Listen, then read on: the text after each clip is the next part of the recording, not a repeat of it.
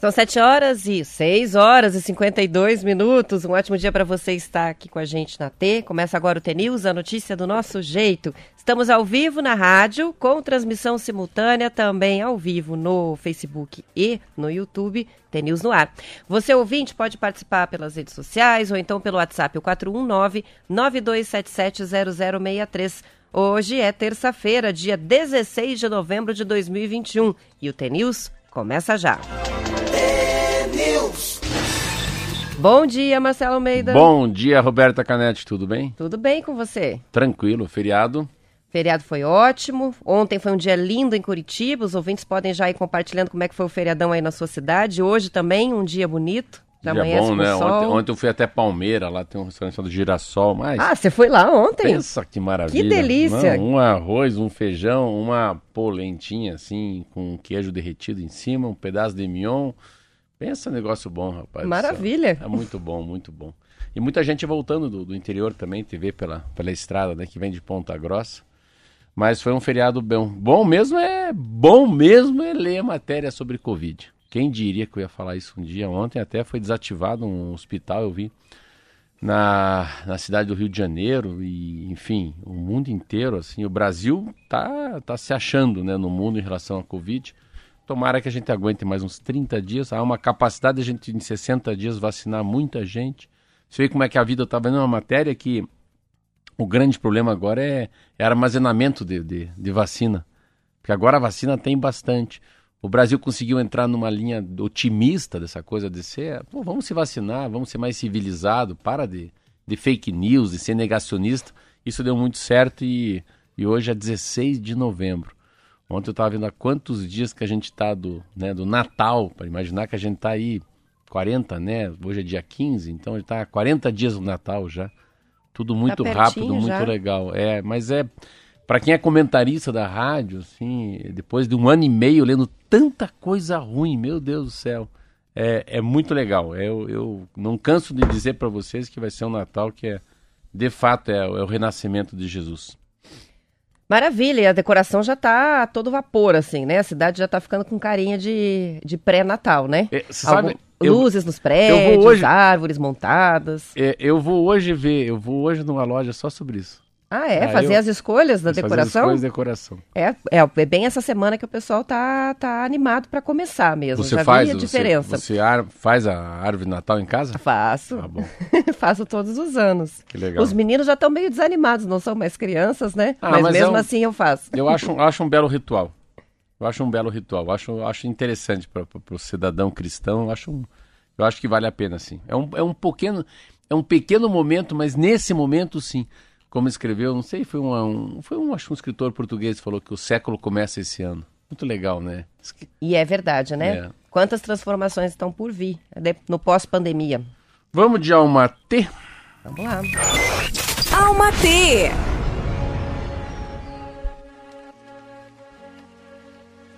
Mesmo que as coisas não tenham saído conforme o planejado ultimamente, espero que você continue fazendo coisas bonitas. Não coisas perfeitas, mas coisas honestas que falam sobre quem você é. Espero que, mesmo nos dias nublados e sem cor, você continue, continue vendo luz em tudo. Respire fundo, siga vivendo um dia de cada vez. As coisas bonitas levam tempo. Espero, espero que você aprenda a confiar, mesmo que algumas folhas caiam as suas raízes seguem firmes e, mesmo que não consiga ver, muita coisa está acontecendo abaixo da superfície. Sua jornada? Sua jornada está sendo moldada sob o solo do seu coração, estação após estação. Você cresce e floresce. Van de Luz. Lindo como sempre. São 6 horas e 56 minutos e o governo do Paraná flexibilizou quase que totalmente as medidas de combate à Covid-19. O decreto com restrições de ocupação nos eventos, nos estabelecimentos, que venceu ontem, não vai ser renovado e nem substituído. Ou seja, está liberada a ocupação de 100% da capacidade dos estabelecimentos, restaurantes, eventos fechados e também ao ar livre. O que continua sendo obrigatório é o uso de máscaras, também o distanciamento social e o uso de álcool lavagem das mãos. Os municípios têm autonomia para elaborar os seus decretos locais, desde que não firam a regra estadual. A mudança nas regras em Curitiba deve ser divulgada hoje. Segundo a Secretaria de Estado da Saúde, é a vacinação que está permitindo a mudança. O Paraná tem 61% da população totalmente imunizada com as duas doses ou então com a dose única. 75,7% dos paranaenses já tomaram ao menos a primeira dose da vacina. Ah, são os números bons, mas não é também suficiente, né? 61 não era o grande número, né? A gente sempre falou aqui dos 75%, que é a imunização de rebanho. Mas, enfim, é o país que está conseguindo ser diferente. Eu falei aqui ontem, a Áustria já está em lockdown, né? Você viu? Os países que, que acabaram tendo essa, essa. não conseguiram ter um sistema de imunização tão forte como o Brasil, mesmo sendo um estado, países muito pequenos, países, ontem que eu falei, a Áustria como exemplo, é menor que o Paraná, mas claro que lá tem um, tem um radicalismo, tem uma. Como é que eu vou dizer? tem mais uh, um radicalismo de fato. São mais pessoas mais, mais duras, né? E que levam um pouco mais de tempo para acreditar na ciência, na vacina. Mas no Brasil foi uma solução muito legal. O número de mortes cada dia é menor. Uh, eu sempre tô com essa. Ah, eu, eu, né? Não sou, não sou Ratinho Júnior nem Bolsonaro. Eu daria uma segurada mais 30 dias ainda. Acho que valeria a pena esperar exatamente até o dia 20, 15 de dezembro evitar aglomeração, não liberar geral. Eu liberaria geral quando tivesse próximo da, da imunização, que é 75% das duas doses, ou dose única, igual a da Roberta tomou, que é Janssen, né? Aí sim, isso contando com crianças de 12 até 100 anos de idade, né? Quando a gente fala agora, já colocando também aí o adolescente, nessa, incluindo como uh, população paranaense, né? São 6 horas e 59 minutos e a vacinação contra a Covid no Brasil entrou em um ritmo mais lento nas últimas semanas. Com a oferta de doses é suficiente para a população brasileira, o que parece que está faltando para que a imunização atinja a maioria da população é mesmo a conscientização, Marcelo. Para os cientistas da Fiocruz, que publicaram ontem um novo boletim, é fundamental alcançar o patamar de 80% de cobertura vacinal completa da população. Hoje, segundo os dados do governo federal, a cobertura está em 58%. A vacinação da primeira dose no Brasil vem desacelerando desde setembro. E a partir de outubro teve um crescimento próximo de zero, variando no intervalo de 25 dias entre 71,03% e 73,27% da população adulta. Ou seja, é um avanço pequenininho, né, de 0,08% ao dia. Os cientistas dizem que este é o momento em que a estagnação da curva de crescimento da primeira dose traduz a saturação populacional para vacinação, a exemplo do que vem ocorrendo em outros países. O Brasil tem a possibilidade de atingir a cobertura de 86% da população se forem vacinados todos os adolescentes e adultos, e segundo os cientistas da Fiocruz, não se pode considerar satisfatória a estagnação em torno de 73%. Para acelerar a imunização com a primeira dose, eles recomendam a adoção de novas estratégias para ir até os que estão adiando ou evitando a vacina. Essa redução no ritmo da vacinação vem sendo notada também no Paraná. Vale lembrar que a chance de ser hospitalizado ou morrer de Covid é três vezes maior entre não vacinados do que em vacinados. As informações são do Estadão. Mas aqui dá para fazer uma comparação igual quando você emagrece, né? O cidadão vai lá, passa no nutricionista, pesa lá, fala, ó, você tá meio, meio fortinho, para não dizer gordinho, pro verão. Então você tem que perder em seis meses 10 quilos. Os primeiros 2, 4, 6 quilos é muito fácil. Perder 8 quilos para quem quer perder 10. Mas os últimos 2 quilos é muito mais difícil. Então, aí isso faz com que a gente entenda também que agora chegar no 80% é muito difícil. Porque a gente sabe que tem 14 milhões de brasileiros que não voltaram nem para tomar a segunda dose. Aí que está a pegada. Ao mesmo tempo, é um paradoxo isso, né? Você tem uma, uma curva muito legal que é o declínio da, da Covid no Brasil, porque está chegando perto do 75. Mas o chegar perto do 75 é muito bom, mas não é excelente. E para chegar no excelente agora, você tem que mudar pelo menos a alma das pessoas, mudar a capacidade das pessoas deixarem de ser negativas e serem positivas. Então, A Áustria, como exemplo que eu peguei, eu estava lendo ontem, é assim, você não sai de casa, é, você não vem trabalhar, enfim. Existe uma, uma forçação de barra agora nos países europeus, nos Estados Unidos, para de que maneira que eles vão penalizar as pessoas que não querem aceitar a vacinação. Da maneira com que você fala assim, você está prejudicando uma população. Então, o individual não pode prejudicar o coletivo. Mas por trás disso também tem o direito adquirido, tem não pode fazer prova contra você mesmo, nada que seja invasivo no teu corpo, se precisa aceitar. Não é bem assim também, né? Que tem Constituição Federal isso tudo. Mas eu, eu boto muita fé que agora fica muito mais na competência de cada estado, né? Você falou uma coisa muito interessante nessa matéria, que a competência de abrir ou de fechar, de ter mais lugares ou menos lugares no restaurante, na boate, seja o que for, está na mão do prefeito, né? Então, então agora a importância são as autoridades locais.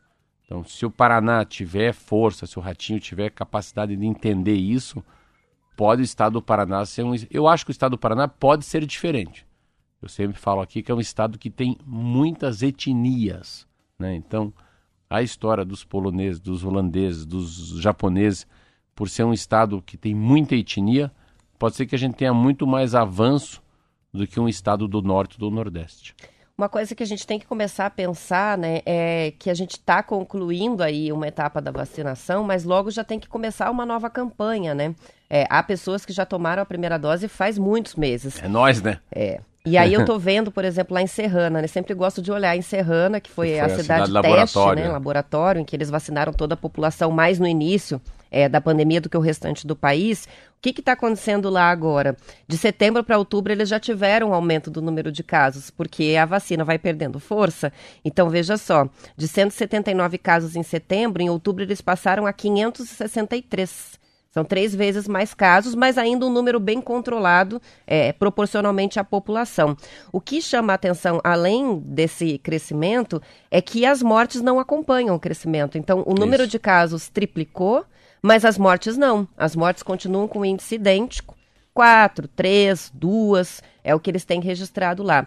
Então, é, coisas para a gente pensar no nosso futuro, né? A vacina, mesmo depois de todos esses meses, ela vai perdendo um pouco da, da eficácia com relação à contaminação, ao contágio mas continua protegendo, né, contra a complicação da, da Covid. Só que logo começa a campanha 2, né, do ano de 2022 Nós e seremos de novo. que vem. É, é, esse que é o dado mais interessante. Eu estava conversando, eu estava falando sobre isso. É, é, a capacidade que a vacina tem de evitar uma gravidade maior. Então, assim, agora que eu estava pensando, dois amigos meus que faleceram, o Ricardo e o ex-presidente do Curitiba Folador, meu Deus, é assim, eu sei que falta de sorte, né?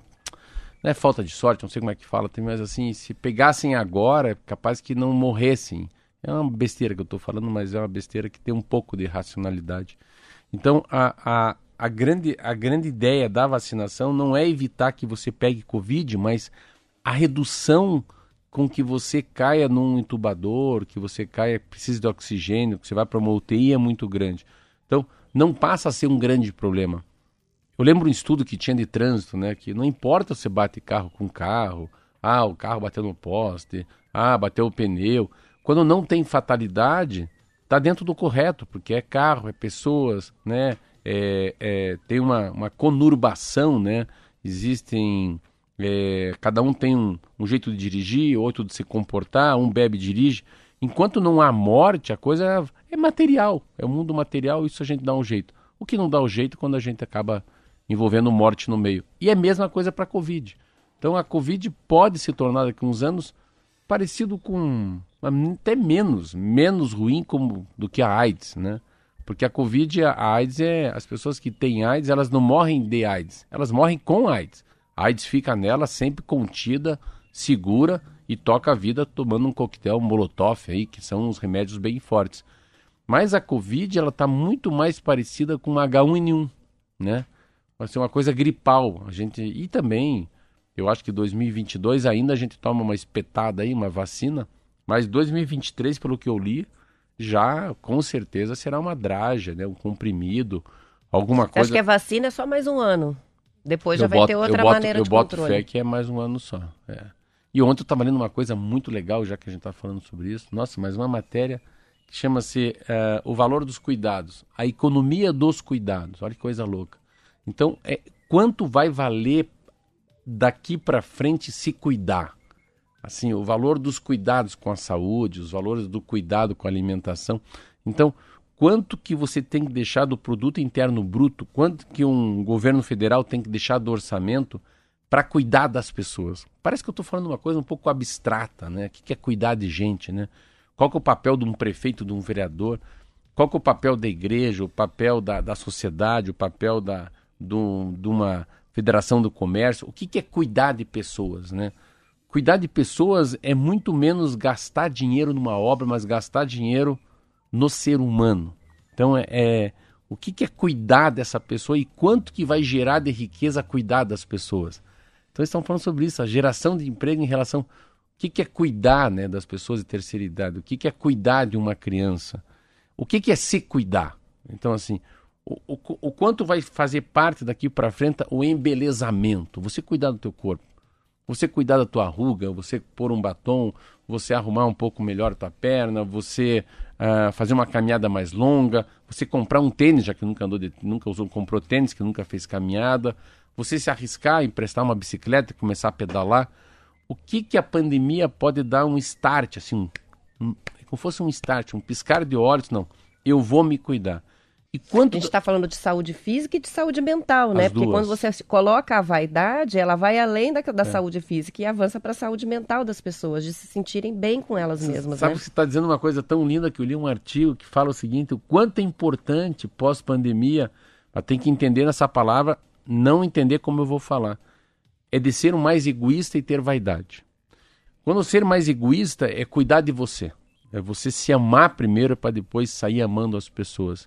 Ser egoísta não é isso aqui é meu. Ser egoísta é você compreender o quanto é importante você estar tá iluminado, você estar tá com saúde, sorriso para frente, cabeça erguida, alma oxigenada, e isso é, junto com a vaidade que daí é uma vaidade sim corporal, que bom que eu estou mais magro, que bom que eu estou melhor, que bom que a minha pele está menos seca. Mas olha, hum, é, é difícil falar isso, explicar para as pessoas, mas eu fiquei tão impressionado com essa visão de se cuidar pós-pandemia e de um cuidar um pouco mais do outro, né? Se conectar, né? Se eu ajudar o Marquinho, o Marquinho ajuda você. Se a Roberta me ajudar, ela me ajuda. E se eu me ajudar, eu ajudo todo mundo. É um pouco daquela filosofia que eu gosto, que eu falo aqui às vezes da africana, lembra? Ubuntu.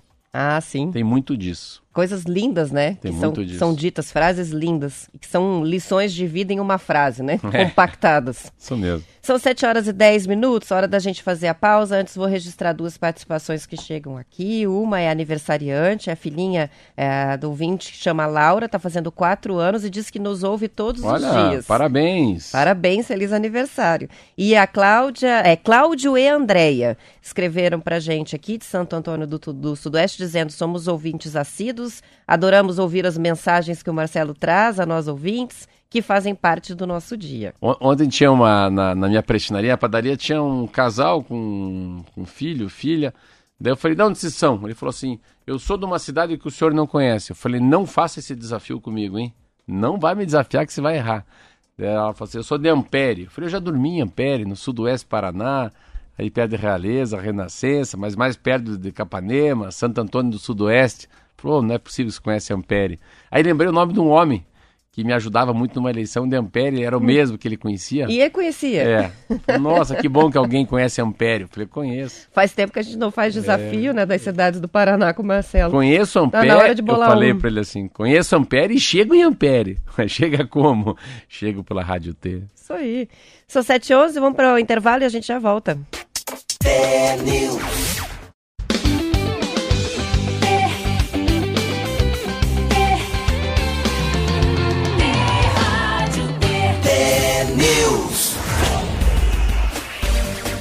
São 7 horas e 14 minutos. Um tênis fabricado no Brasil se tornou uma febre na França. Ele geralmente é branco, de couro, com a letra V nas laterais. É o Veja, que na França pronuncia-se Veja, é isso? Não, não. Não tem acento, acento agudo no, na, no, no é Veja.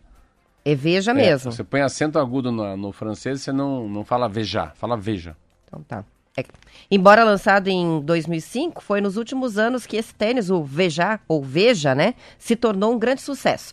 No mercado brasileiro, chegou em 2013 e com o nome de Vert, que é verde em francês.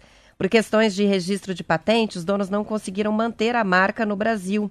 O tênis foi criado por dois jovens empresários franceses que queriam fazer um produto que não viesse de fábricas que exploram a mão de obra barata da China ou da Índia. Por isso, eles tiveram que criar uma cadeia produtiva livre de abusos humanos e ambientais e conseguiram fazer isso no Brasil. Agora, o estúdio de criação está em Paris e o Brasil responde pelo processo produtivo, incluindo a compra dos materiais e a mão de obra. Depois de vários estudos sobre sustentabilidade, eles encontraram uma borracha extraída na Amazônia sem desmatamento, o couro proveniente de pastos nativos do Rio Grande do Sul, o algodão orgânico do Ceará e do Peru e os tecidos feitos de garrafa PET recicladas. Tudo isso se somou à estrutura fabril de calçados existente no Brasil, que tem 5 mil unidades e chegou a 3 milhões de pares por ano, vendidos principalmente no Reino Unido, Estados Unidos e na França. Agora o Veja está desenvolvendo um tênis para corrida que não usa petróleo nem plástico, mas casca de arroz, óleos de mamona e de banana, além da cana de açúcar. No Brasil, os preços desse tênis, Veja, o Vert, variam de 400 a 690 reais. A reportagem é do Valor Econômico. Não, o bicho velho aqui, ó. Ele tem. O Marcelo tem. Quem está assistindo está vindo o é, tênis. é, um tênis caro. é Um tênis, eu já tive um... Eu tenho, eu tenho o Vert. Quando, quando foi lançar o Vert, o que eu achei mais legal, assim, que você olhar aqui embaixo da sola do sapato aqui, ó, fala Amazônia Rubber. Então, a borracha da Amazônia. Aí você pega dentro, se abre aqui na língua do bicho aqui, tá isso aqui, ó. Made in Brazil, fabriqué au Brasil. Fabricado no Brasil. Então, como tem um pouco do Ceará, daí o design é francês. O Vert do V, sabe por que, que não é Veja? Lá é Veja na Europa. Sim. Por causa da revista Veja. Ah, por causa o problema de o conflito de marca era esse. Você leu isso, né? É. Eles- Até pensei que poderia ser, mas pensei, não, mas uma coisa, um produto tão diferente do outro, será que questionaram? Ma- Mas, mas, questionaram. mas a pegada dele é a história do algodão, daí é, Rio Grande do Sul é muito conhecido com relação a couro, é, não é um tênis vegano, porque eles falam, mas eles partem para uma, pra uma... Eles conseguiram colocar aquilo que a gente fala de, de sustentabilidade, de não ter em- emprego infantil, né? O emprego Exploração, né, da mão de exploração, obra. mão de obra. E eles trazem assim, eu tenho Vert. E é engraçado, porque eu tenho um, dois, tenho três Vert. E é uma sensação, eu particularmente, eu gosto muito dele, assim, eu me sinto é, mais cidadão quando eu uso Você ele. sabia disso tudo quando comprou? Eu comprei por isso. Ah, a decisão veio daí, é, então. é. E eu comprei um que era menos gostoso, assim, achei que era um pouco apertado, dei para meu filho. Eu tenho um preto, eu tenho um verde, eu tenho um branco. Qual que é a, a sensação que eu tenho? Que eu nem imaginava que isso poderia me pegar. Num produto, um produto alimentício, eu te pega. Não, esse leite aqui, esse, esse aqui é o ovo caipira, vem da região do Paraná. Eu tenho muito isso com queijo, que é de Vitimarsum, ou com a farinha, que vem aqui da região de Entre Rios, ou da farinha que vem da, da Moageira e Irati. Você pode pegar ah, vários produtos do Paraná, né? Ou o melado, o que for, o café, que vem do Norte Pioneiro. E, e o tênis, quando você coloca no pé, é inacreditável. Eu coloco ele no pé sempre, meu, bom, vou pegar meu Vert que é melhor. Eu sou mais cidadão quando não pego o Vert. Então eu tenho tênis Adidas ou Vert. É muito legal e são pessoas muito novas em Paris que tiveram essa ideia, é, começaram a fabricar muito pouco e acabaram colocando em grandes, em lojas muito conhecidas na Europa, na Galeria Lafayette, na França, enfim, na Itália também, em grandes shoppings. Acabou, acabou, acabou terminando muito rápido e eles hoje têm a produção mundial. Então há uma sensação, quando eu vejo alguém de verte, podia ser outra coisa, podia ser um, um pequeno anel, poderia ser um, né, uma corrente, podia ser uma calça jeans, ou poderia ser um, um corte na barba, não vou falar de corte de cabelo porque eu sou careca, que você começa, tem uma sensação de pertencimento, né? Essa que é a sensação, é a sensação de pertencimento e muito daquilo que a gente fala, Roberta, que a gente aprendeu a falar aqui, que chama-se ESG, né? Que é o meio ambiente, o lado social e governança nas empresas. Então você começa a se colocar na sociedade como fosse essa COP26. Não. Eu, pelo menos, estou fazendo minha parte comprando um tênis. Qual que é o grande problema dele? Ele é muito caro. É um tênis muito caro. E eles acabaram fazendo uma coisa que é muito cara, mas assim, eles não produzem tanto para o mundo inteiro. Não é uma Nike, uma Adidas, uma Puma, uma Olímpicos, né? É uma coisa muito menor que eles acabam. Pra gente, né? Se a gente for analisar, porque é caro pra gente aqui, mas 400 reais, se você for converter lá pro euro, para eles não é um tênis tão caro, né? Ele é um tênis caro pra gente, porque a venda mesmo está sendo direcionada para a Europa, né? Eles estão exportando muito. É, 8 vezes 5, 35, é, deve ser 8 vezes 5, 40, é, tô falando em 80 dólares, não é assim, uma coisa tão cara fora. Que a gente multiplica 80 vezes 5 dá 400, é isso? Isso aí. É, mas tá aí, muito legal. É fabricado no Brasil, então assim, é o estilo francês, donos moram em Paris, o algodão, garrafa PET, borracha do Brasil e, e essa coisa que o Brasil não pode deixar de aproveitar. Você vê, a gente está segurando na borracha da Amazônia. Você vê que interessante isso? Quando no mundo inteiro fala que nós estamos derrubando a Amazônia, desmatamento, é um tênis que fala da Amazônia. E esse, nesse caso, né, uma borracha extraída sem desmatamento. Então, é uma exploração sustentável pra, pra, pra, tanto na borracha quanto com relação ao couro, né, dos pastos do Rio Grande do Sul, o algodão que é produzido no Ceará. Então são vários itens todos com essa carga de responsabilidade. Uma coisa que tem chamado bastante atenção, Marcelo, a gente sempre fala sobre responsabilidade é, social, ambiental com relação à alimentação, né? Então fugir da, da produção de ovos quando as galinhas os, é, são colocadas em um, em um, local inóspito e, né, procurar a, a carne com a produção mais responsável, é, sem crueldade, até dos cosméticos, né, que não são testados em animais. Mas uma coisa que está pegando forte agora é a questão do vestuário.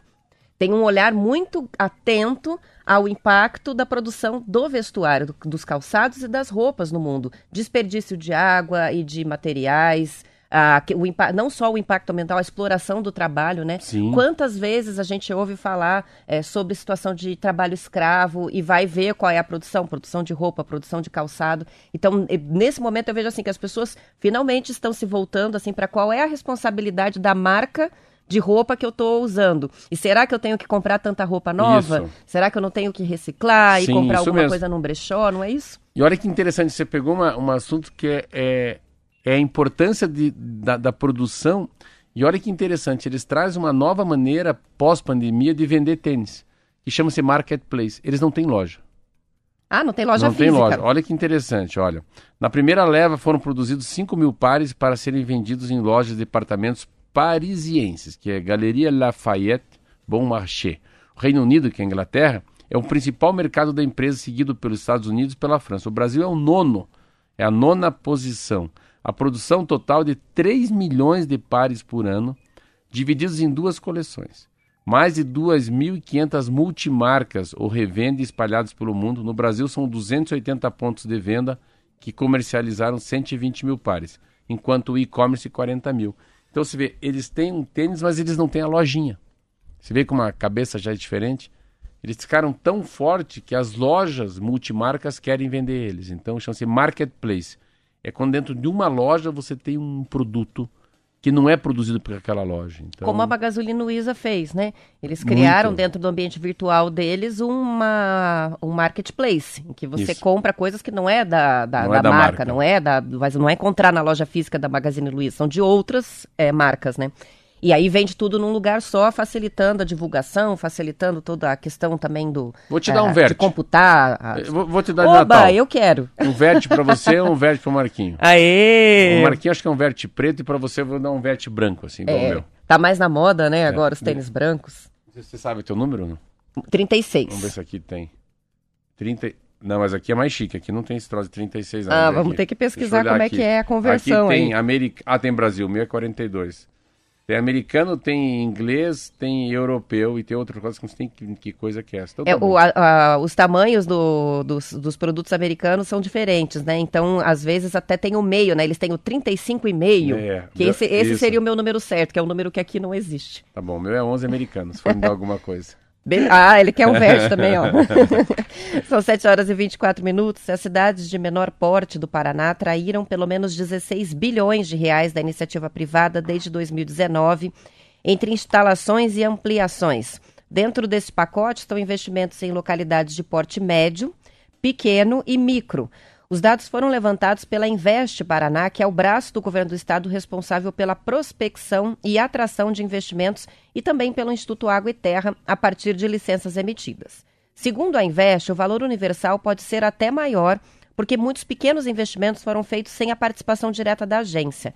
O maior investimento de uma única empresa na história do Paraná, por exemplo, está em andamento em uma cidade classificada como de pequeno porte, são os 9,5 bilhões de reais da Clabin na ampliação da fábrica de Ortigueira, com a geração de 1.500 vagas diretas depois do início da operação.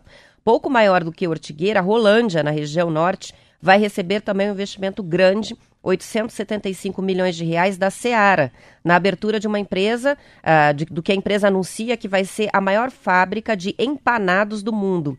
A previsão é de geração de 2.600 empregos diretos. O investimento mais robusto em micro municípios vem da Gran Food, em Porto Amazonas, nos Campos Gerais. A dona das marcas de ração animal Premier, Pet e Golden destinou 200 milhões de reais para a construção da planta na cidade, que tem 4.900 moradores. A estimativa é da abertura de 220 vagas diretas. É muito lindo isso, ver a, a capacidade, né? Da capacidade de. Quanto que tem de dinheiro? Você vê, se a gente pegar o Paraná, se a gente olhar atrás lá, né? Que começa a história do Paraná mesmo, vamos pagar de 1900 para cá. Vamos pegar 120 anos, né? Quando começa a exploração de madeira, depois erva mate, depois café. E o Paraná começa mesmo ali com Bento Munhoz da Rocha, hein? Quando faz 100 anos de, de, emancipação, que é 1953. Tudo é muito recente. Aí o Estado vem, depois tem uma geada, daí o Paraná muda, vem as cooperativas, né? Mas você vê quanto dinheiro colocado e é uma... O quanto o Estado, ou nós, né, como cidadãos, a gente precisa se preocupar com a capacidade das pessoas que trabalharão nessas empresas que devem ser uma automação enorme, muita tecnologia, muita logística de armazenamento, muita logística de, de, de, é, de, capacidade de fazer muito com pouco tempo, né? Então você falou assim, cidades pequenas, cidades grandes. Clabin, cada vez que você pega o valor econômico, tá Clabin lá. Clabin é um negócio. É como se fosse quase um governo dentro de um governo, de tanta. De tanto dinheiro que Clabin põe. E eles mandaram uma comitiva grande para a COP, né? Fizeram uma presença importante lá é. nos debates, é, representando é, a iniciativa privada brasileira, né, sobre descarbonização, sobre carbono zero, enfim. A Clabin teve uma presença e, e essa, forte lá. E, e, essa geração, assim, eu, eu tenho, a gente tem acho que 100 funcionários, e, e essa é a capacidade que a gente às vezes sempre fala, né, ainda mais nesse momento que a taxa Selic é muito alta, muita gente que tem grana deixa a grana parada no banco, porque é um, dá um resultado final, uma liquidez muito interessante, algum tipo de aplicação nas instituições financeiras. Mas, por outro lado, quando você começa a ver o investimento, né? Uma empresa ali, outra empresa cá, aumenta lá, 200 milhões aqui, 100 milhões lá, a gente começa a colocar na ponta do papel aonde que isso chega, né? A geração de emprego direto, indireto, o cara que carrega a van, o cara que vai construir o novo barracão, o cara que é contratado para ser contabilista, o cara que é contratado para fazer a faxina, a segurança monitorada, o alarme. Meu Deus do céu. Aí tem que pensar na refeição, tem que pensar em acomodação, aí tem que pensar em entretenimento. Então, a, tudo que é labor, tudo que é emprego, gera uma boa confusão. Né? Gera uma. Gera, gera gente acordando cedo, dormindo um tarde. Agito. É, o agito. e, e a vida é feita de problema. A gente tem que acordar sabendo que a gente tem que ser, ser desafiado diariamente, né? E é muito legal, acabando a pandemia, a gente lê uma notícia dessa que o Estado do Paraná aplica dinheiro, né? As empresas em pequenas cidades como em grandes cidades. Por quê? Porque o Paraná tem estradas né, asfaltadas, o Paraná tem um porto maravilhoso. Centros de distribuição, de armazenagem, né? É, o, Paraná, o Paraná tem um aeroporto aqui muito bom, tem um porto muito bom. Universidades, que são parceiras das empresas, startups, né, incubadoras. Universidades distribuídas. E ela teve essa vocação de terra, né? O Arenito Caiuá para cá, aqui Terra Roxa, os rios. A gente tem que pensar nessa. O Paraná é um, é um país, né? O Paraná é um país, não é um estado. É quase como se fosse um país dentro de um país. Isso aí, são 7 horas e 29 minutos. O Toninho está perguntando se você conhece Mirador. Claro. Conhece, olha, viu, Toninho? Ele está desafiando você. E o Júnior está desafiando, perguntando se você conhece Rancho Alegre. Sim, ele falou, essa tá difícil. Ó, pra, pra, o Marcelo conhece muitas cidades do Paraná, vai ser difícil achar uma que ele não conheça. Aqui. é mais, mais na costa oeste, pronto. Isso é aí. mais perto de Cascavel que eu não conheço. A gente está recebendo muitos números de, de calçados aqui no WhatsApp. O pessoal tá Ixi, mandando Maria. calço X, calço 35, outro 41 para o Marcelo manda distribuir tênis pelo Paraná. Vamos terminando por aqui. Bora. Vamos para o intervalo. Na volta, o noticiário da sua região. Eu e o Marcelo voltamos para Curitiba região metropolitana. Amanhã, às 10 para as 7, para todo o estado do Paraná. Continuamos ao vivo no Facebook, no YouTube, até às 8h10. Até amanhã. Até amanhã.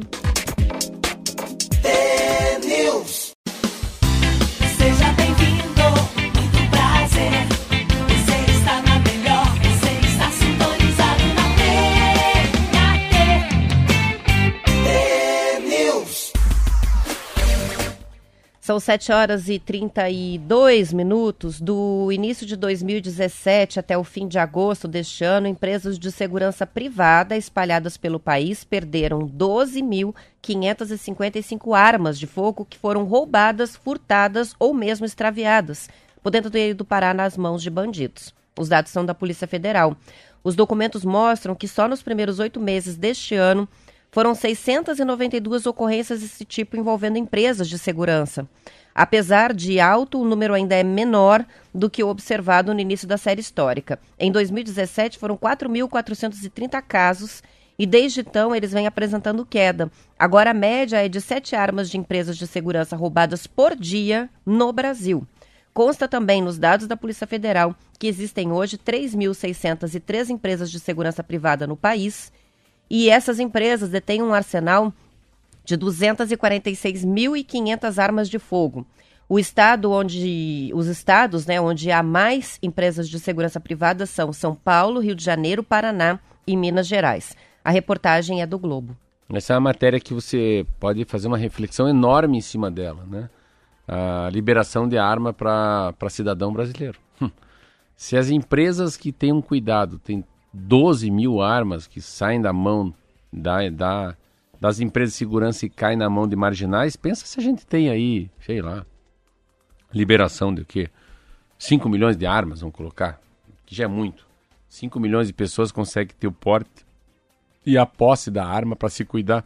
Pensa a festa que isso é na mão dos bandidos, sabendo que, né, que eles vão ter, com certeza teriam uma lista de quem comprou, quando comprou, o calibre.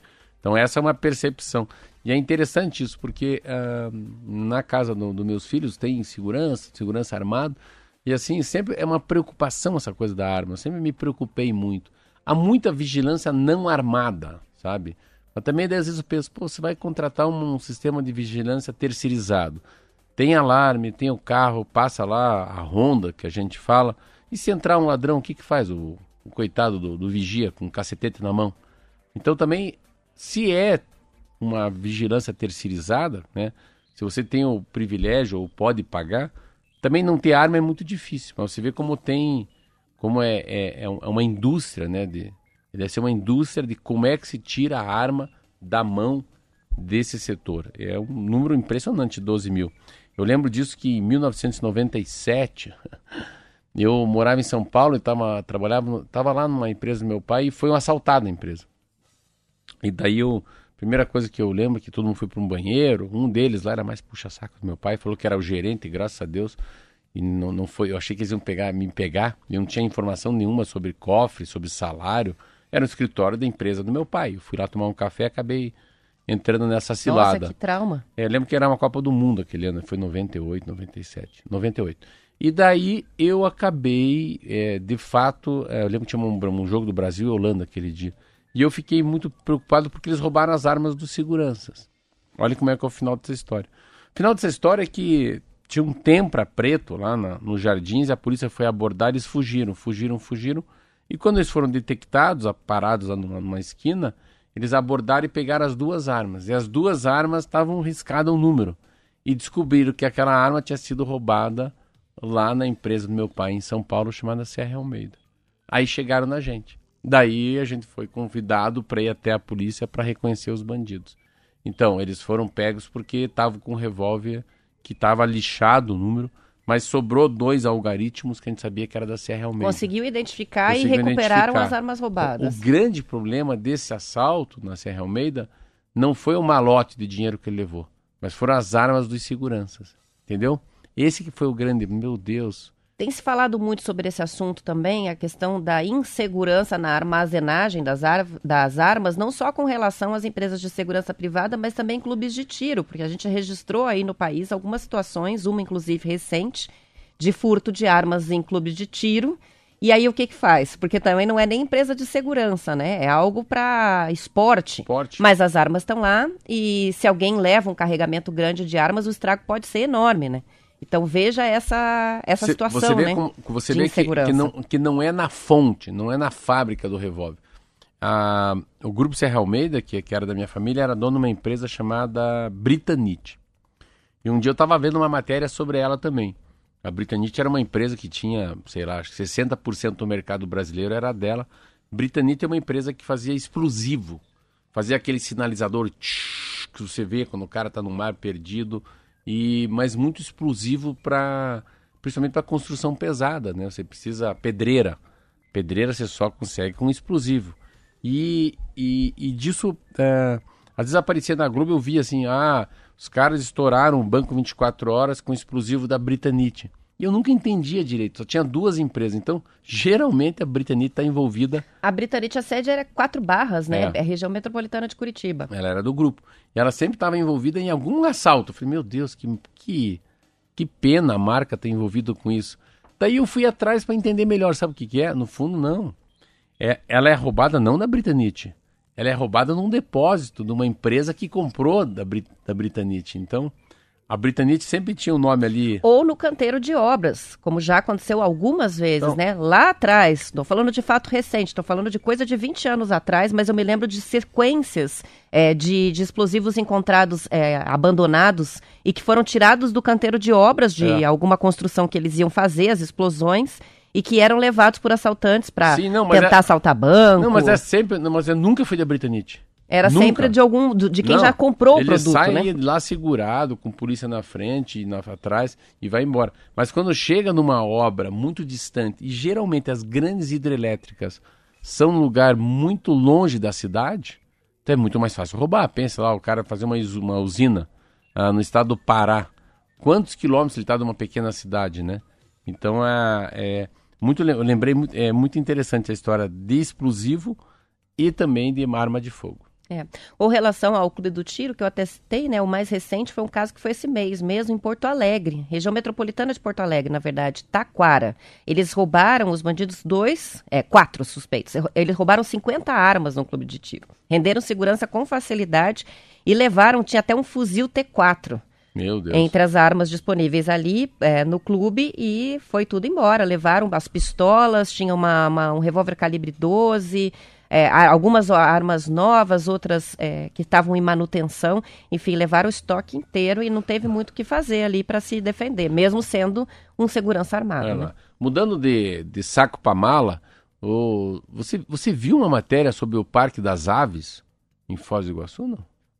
Falando o que do Parque das Asas? Vamos ver que eu já sobre acho a aqui. onça mãe e a onça filha que comeram todos os Ah, flamingos? sim, foi uma, uma chacina, né? Uma chacina. Foi uma chacina. Parece- A- a- agora- os agora- ouvintes mandaram muitas é, essa notícia pra gente na semana passada. Ontem eu soube que eles mataram 190 flamingos. Uns flamingos morreram do, do coração. do coração. Muitos não De foi assustado. de ataque. É. Logo lo- durante o ataque, as, eu não também não sabia disso, que as- a- no, no pavor ali da hora, da- do- só sobrou quatro. é, acabaram morrendo do coração. E no fundo era a, a mãe, uma leoa, ensinando a leozinha, a leão. Não, eram onça, pin- duas onças, Não, onças então, pintadas, A né? onça pintada a mãe, ensinando a onça pintada a filha como é que se caça.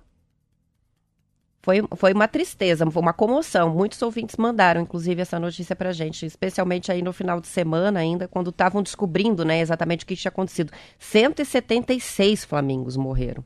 Sobrou quatro que só. tristeza, né? Mas, enfim, parte da natureza, né? Porque as onças pintadas são predadores. Estava fácil, as, as vítimas estavam fáceis ali, todas dentro de um espaço delimitado, né? Sem muita chance de fuga. Mudar de Coitadinhos dos flamingos. Vamos É por isso que eu nem assunto. trouxe. Eu falei, isso É. dá um ruim até. Dá, dá um ruim na gente. É. Isso mesmo.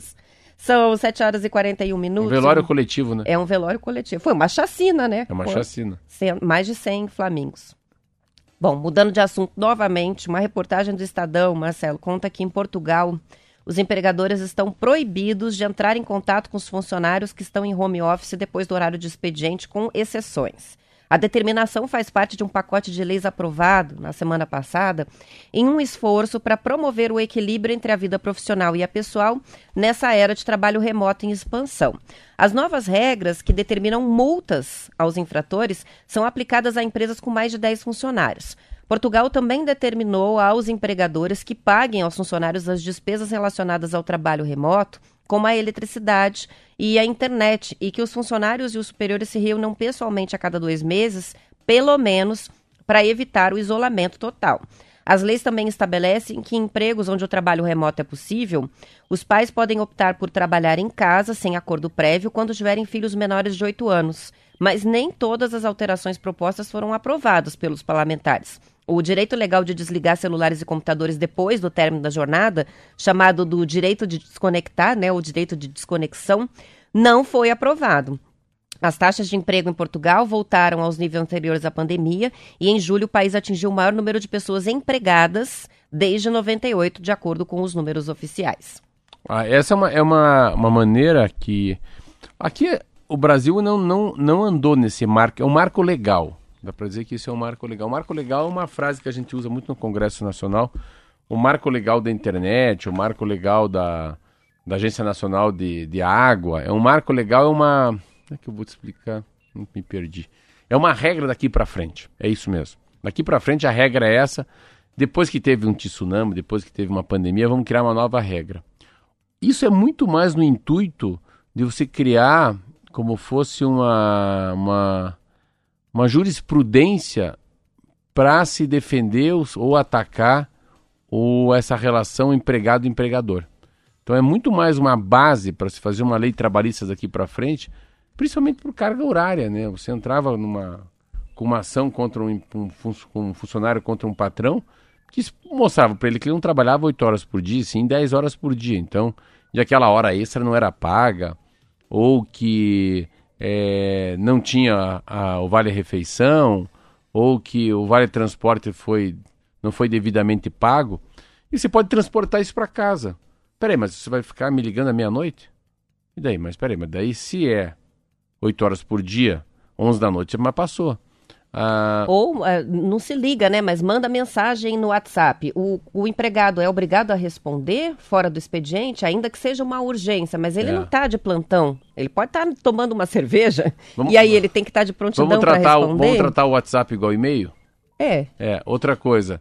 Tá bom, mas eu não pago energia elétrica quando eu vou no escritório usar meu laptop. Mas em casa eu pago energia, porque.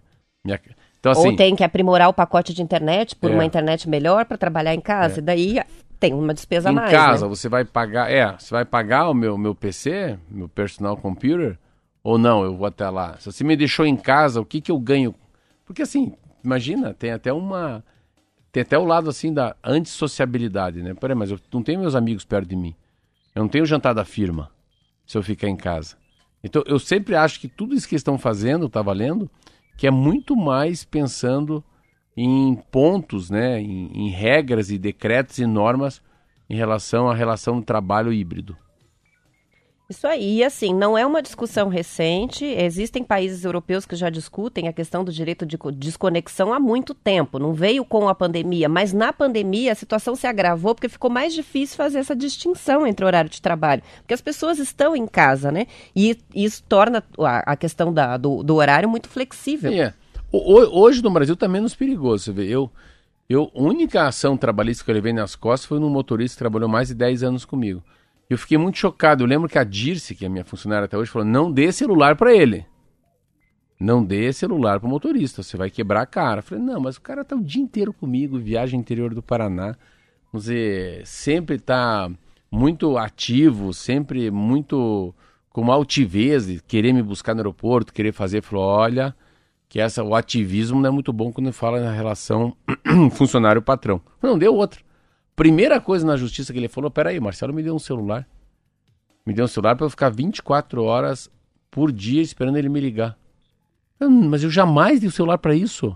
Eu dei pro cara não pagar e eu pagava a conta do cara. Eu falei, vou te dar um celular, porque eu uso muito você, pelo menos pra. Daí isso. Mas muitas vezes é entendido como sobreaviso, né? Pelo fato da pessoa ter um celular e você poder acionar, a pessoa pode, pode achar que está de sobreaviso ou tentar argumentar que está de Uhum. sobreaviso. Mas para estar de sobreaviso mesmo, tem que ficar comprovado que você acionava, né? é, Não é, mas daí isso? assim, é, daí tinha uma coisa assim. Também não é só dizer, O né? advogado falava, não, você não pode falar na justiça que você ajudou a filha dele a pagar a faculdade dela. Porque isso é extra. Está, então, falei, "Como assim? mas eu ajudei. Não, você não pode falar que você ajudou o teu motorista. Você não pode falar que você pagou algumas parcelas da faculdade dela. Se isso te ferra. Mas espera aí, mas é o contrário. Não, não, não, não. É que está pagando por fora, não é por dentro. Você vê, essa do telefone me impressionou muito. Porque a primeira coisa que falou foi não se desplugar. Não, então é o seguinte, é um, como fosse um trabalho de. A gente falava TID. TID era uma palavra para falar quando a polícia fica o dia inteiro policial. É, é, tempo integrado. Sabe? Então você, você é TID, você é tempo integrado, você é policial civil o dia inteiro. Se você entrar dentro do mercado e estiver armado, você tem que atuar. Então você ganha um extra quando você é um policial nativo o dia inteiro. O outro às vezes não. Final de tarde entrega a arma, deixa no quartel e vai para casa. Ah, ó, é TID, é tempo integral e dedicação exclusiva. Ah! é isso aí, a sigla. Bingo! Acertamos. É isso mesmo. Configura que a pessoa está 24 horas é, em serviço, vamos dizer assim, né? Oficialmente em serviço. E esse assunto que você está falando, que eu acho muito legal a gente abordar aqui na rádio, é um assunto que eu, eu achava que vinha, tal de híbrido, híbrido. Nossa, o que eu li de coisa nos últimos três dias que não vai pegar o híbrido, que as pessoas vão voltar para o emprego, vão voltar para seus locais, que a, a sociabilização vai voltar, que vai ser importante olhar. Claro, pega, eu vou pegar muito a minha psicóloga, vou perguntar para ela daqui uns 4, 5 meses. Como é que está o percentual de pessoas que vão no consultório, deita no divã, pega na mãozinha e quantos vão fazer a distância olhando para o celular, para o smartphone ou Tipo para o telemedicina, iPad. né? É. é, você canta yoga. Você faz yoga? Todos os dias. A distância ou... ou... Ainda estou fazendo a distância. Tá, mas se te convidarem para você voltar, você voltar, vai voltar para a Então, sala? na verdade, já tem essa possibilidade, né? Porque tá tudo liberado. Eu não voltei porque a questão do deslocamento e deixa inviável, né? Torna inviável a atividade. Porque o tempo de ir, estacionar depois, Ah. é, terminar e voltar para casa, a, torna uma atividade de uma hora uma atividade de quase duas horas. Não, me desanimei com você. É, agora. às vezes Agora, agora fiquei triste. calculando não, colocando Não, ali no não, ir lá. cálculo do tempo. É, não, é, com certeza a aula presencial tem mais qualidade, eu não tenho dúvida disso. Acho que de todas as, ainda mais uma atividade que demanda uma atenção do professor, né?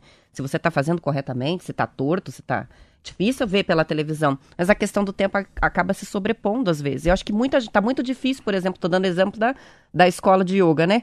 É muito difícil para a retomada do presencial. A maior parte das pessoas prefere manter um online por causa disso, por causa do tempo de deslocamento. Ah, não. Mas Aí é, e a fica, qualidade gasta da menos aula. tempo. Pois é. Sabe, colocando a qualidade da aula é menos importante que o deslocamento. Acho que depende da agenda de cada um, né? Quem tem a condição de fazer presencial, e eu acho que o trabalho presencial é a mesma coisa. Para algumas pessoas, é, não vale a pena por causa de uma questão de agenda mesmo. Fica mais flexível e mais fácil administrar as É, atividades. mas todas voltando para a história da, da, da casa, eu, eu sempre acho. Essa coisa de tomar um banho, trocar de roupa, ir para um outro ambiente, fechar a porta da casa, certeza. entrar num ônibus, pegar um Uber. Eu acho que tudo isso faz parte do, do crescimento, do entendimento do que, que é a vida pra gente. Isso aí, a gente está recebendo muitas mensagens, até inclusive com vídeos, fotos aí, ah, do jogo ainda no Couto Pereira. Os É ouvintes mesmo? ainda falando sobre isso, principalmente porque agora, oficialmente, o Coritiba está na Série A no que vem, né? Com a derrota do CRB. eh, se Você viu, confirmou né? a O ascensão. Brusque, com medo de, de, de cair pra terceira divisão, foi lá e ganhou do, ganhou do CRB. Isso aí. Pô, e operário? E o Tem operário. que pegar o Márcio Martins. O Márcio Martins, o dono da rádio, é torcedor operário. O operário tava ganhando do Botafogo. A gente estava e feliz achando que ia Faceiro. ficar na Eu- liderança Eu, tava faceiro mesmo. e não deu. Ó, tem, e inclusive o ouvinte que está mandando aqui é, tirando o chapéu, apesar de não ser torcedor do Curitiba, é o final de telefone 2733, é atleticano, mas disse: vou dar essa colher de chá para vocês, porque mostrando aí o, uma partida com uma torcida muito presente no Couto Pereira, né? Foi bem bonito mesmo. E o Simão de Faxinal está dizendo: parabéns pelo acesso do Coxa à elite do futebol. Bom também que o Atlético já tem os seis pontos garantidos. O Fabiano está dizendo: voltando para casa em dose dupla, eu voltando para o Couto, mandou a foto dele no estádio, Coxa voltando para onde, né? Para o lugar dele, né? Série A participação do Fabiano, esse sim, torcedor do Coritiba, que está bem feliz aqui, assim É. como toda a torcida. Ontem eu, fi- ontem fiz, a, fiz a rádio banda, banda B. Acho que era umas 10 da noite já, tinha um programa, foi muito legal. E era o Bruno, o André e o Piva. E eles estavam perguntando pra mim o que, que eu tinha aprendido, né? E eu falei, olha, é inusitado, né? Primeiro, O Bruno Henrique? É. Primeiro o papel, o papel do forador, né? De pegar cinco homens que nunca se, nunca se viram, não se conheciam, não- que é eu, Glenn, o Osiris, o Juarez e o próprio forador. E eu saí, mas eu fiquei, saí do G5 já no começo. Eu tive um- uma discussão com o presidente, ele acabou falecendo. Mas a, a capacidade que o Curitiba teve de, de voltar para a primeira divisão no primeiro ano e também teve muita sorte e mas mais do que sorte tocou o futebol como fosse uma empresa qualquer fosse uma empresa de festa ou fosse uma empresa que vende chocolate uma padaria ou como toca uma rádio e a de grande diferença nossa é que todos foram para se doar e não para pegar então, a, a doação, o altruísmo, a caridade de todo mundo pôr um pouco de dinheiro, pôr, pôr atenção, pôr a, horas de trabalho, né? Cada um com a sua vocação, um mais para o dinheiro, eu mais para as pessoas, que é empatia com o jogador, outro cuidando da marca, outro, outro cuidando do passivo, né? Que o ex-presidente deixou. É um time que deve 300 milhões hoje, mas está na primeira divisão, né? Você fica imaginando ficar dois, três anos como o Cruzeiro. Você vai se acostumando, né, com a segunda divisão. Vai ficando cada vez mais difícil, né? Falta dinheiro, falta fôlego É. para conseguir voltar. Não, Quanto quando- mais afunda, É, mais quando difícil tenta, levantar. e quando tenta, é que você tenta voltar para a primeira divisão com um time de primeira divisão, não de segunda, né? É o Curitiba. O Curitiba tem vários jogadores de primeira divisão que aceitaram jogar a segunda divisão, porque percebe que iriam para a primeira divisão. Olha que, que louca, coisa doida. Então a, a- foi muito interessante. E uma coisa que é, é surreal, assim, é, hoje eu vou almoçar com o Morínigo. É, ele tem muita sorte. Ele tem muita sorte. Porque o Curitiba, quando acaba passando por cima do Brasil de Pelotas por 2 a 1 mas é assim, é um, é um fio de cabelo. Que ele faz uma substituição correta, deixa o Léo Gamalho, achei que ele ia tirar o Léo Gamalho. Aí tá o William Totó correndo pra lá e pra cá. Tem aquele endoidecido do João Vitor, que também é muito legal ele, correndo pra cá e pra lá. E acaba daí, chama-se Robinho o apelido dele. E ele acaba sobrando uma bola. O juiz também foi muito amigo do Curitiba, porque acabou, fez o gol, mais um minuto acabou o jogo. Acabou o jogo e acabou o tempo pra gente ir pro intervalo, né? Bora. Vamos fazer uma, uma pausa rapidinho e a gente já volta.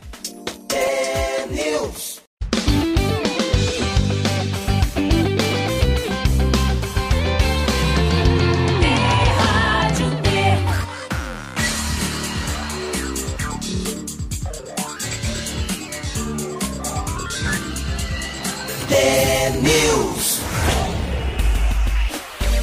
São 7 horas e 55 minutos. O ouvinte que mandou os registros aí da partida no Couto Pereira e que é atleticano é o Adilson de Colombo. Mandou agora o nome dele. Também tem a participação do John, de sou atlético, mas sou paranaense acima de tudo. Olha é aí, ótimo para nossa terra ter dois clubes na Mas Série é, A, é, com é muito forte, assim, eu falo muito aqui, às vezes as pessoas não... é, eu, eu gosto muito do Petralha, fiquei com muita pena do Paraná, porque o Paraná tem muita torcida. E o Curitiba tem muito que aprender, as pessoas não, não fale isso. Eu falo, tem muito que aprender com quem deu certo. O queira ou não queira, o Atlético é uma grife, o Curitiba será uma grife. As torcidas são muito parecidas, ele conseguiu passar um pouco, né? O, o, o Curitiba é, começa a ter uma, uma gestão decente faz um ano. Pode ser que, que a mesma turma fique no poder 10 anos para deixar um time robusto e forte, mas a, a capacidade de, de captação de jogador pelo Brasil que a gente emprestou e comprou veio de pessoas, três pessoas oriundas do Atlético Paranaense, né? É, ninguém, nós, eu, Juarez, Glenn, ninguém arquirrival do Mário Celso Petralha, que é o todo-poderoso presidente do Atlético. Ah, e eu acho que ainda nós, como coxa brancas e, e atleticanos, né, os atleticanos e os coxas, tem até um, se desse um papel para ajudar o Paraná. Paraná, não, não sei se o Paraná consegue sozinho daqui para frente. Perecia, Paraná precisa de uma ajuda para voltar, né? Novamente, degrau a degrau, voltar para a elite do futebol brasileiro. Aí são 7 horas e 57 minutos. Depois que os produtores de banana de Santa Catarina conseguiram certificar a fruta que produzem como a banana mais doce do Brasil, o pessoal do Vale da Ribeira se movimentou para conseguir o mesmo certificado, Marcelo. Em uma reportagem do Globo Rural, o presidente da Cooperativa Central do Vale do Ribeira, Rafael de Oliveira, garantiu que a banana da região é ainda mais doce do que a catarinense. Disputas à parte, o que eles querem é o apoio que a certificação dá, facilitando as exportações e contratos para fornecer a fruta para grandes clientes como redes de supermercados. Uma indicação geográfica ressalta as características específicas do local de origem de um produto. Está relacionado a aspectos como o solo, a vegetação, o clima da região, além do modo de produção. Com isso, a partir do selo de identificação, são atribuídos reputação, valor e identidade própria. No caso da banana do Vale do Ribeira, o argumento é a tradição e a história da cultura na região. A maior parte da produção está concentrada nos municípios paulistas do Vale da Ribeira, mas há também produtores aqui no Paraná. No Brasil, o consumo da banana é de 25 quilos da fruta por ano por habitante. É bastante, mas acho que assim é mu- muito louco essa avaliação para o mais doce, né? O mais doce não é o mais importante, não. Também acho. Eu também não, não, Não, é quer dizer que é mais gostoso. Não, é, é até perigoso, pode ser a mais enjoativa. Então, o mais doce para mim não é pré-requisito nenhum e, a, e é muito sutil, é muito subjetivo. Pode ser a que dura mais, que é a mais bonita, que a- o plantio é mais decente. Vamos voltar daí pro tênis verde, né? A sustentabilidade, a produção por alqueire, por hectare, a- o tipo de solo, a durabilidade dela, na, né, na- essa transposição na, na logística de entrega para chegar até na Califórnia, nos Estados Unidos, uma banana, mas não lá. Se ela é mais doce ou menos doce. Eu com certeza gostaria da banana menos doce. Então, para mim, esse pré-requisito aí já não é uma boa. Não quer dizer não saborosa, né? O doce que é o problema. Pode ser uhum. mais. Acho que tinha que ser a banana mais saborosa, que mais tem gosto de banana. Aí sim convence. Aí sim. São 7h59, a gente vai encerrando por aqui. Amanhã voltaremos às 10 para as 7 da manhã. Um ótimo dia para você e até lá. Tchau, até amanhã.